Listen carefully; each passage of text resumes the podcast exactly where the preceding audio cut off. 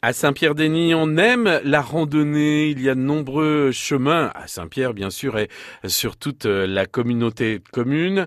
Et ce n'est pas René Cotard, le président de la randonnée potéenne, qui va nous dire le contraire. Pourquoi potéenne, d'ailleurs? Ah, potéenne, pourquoi? Parce que Saint-Pierre-Denis euh, s'appelait, il y a 100 ans, s'appelait la potée. Et euh, donc, ça a été euh, modifié en 1927 ou 28, je ne me rappelle plus.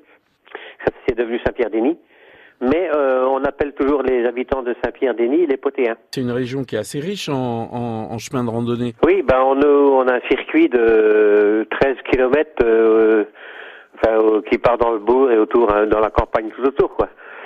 Euh, mais le, le, souci que l'on a, c'est de trouver des passages euh, pour faire la jonction entre Champfrémont, Sainte-Anne de Sainte-Anne de Champfrémont, puis Trotté, qui est sur Saint-Pierre, mais qui est à, au pied de Saint-Cédric. Donc euh, voilà, on, on, a pas mal de routes à faire et routes départementales. Et vous essayez en fait de trouver des terrains privés euh, sur lesquels ben, vous puissiez accéder quoi. L'idée ce serait de voir si des propriétaires voudraient bien nous vendre, faire vendre à la commune.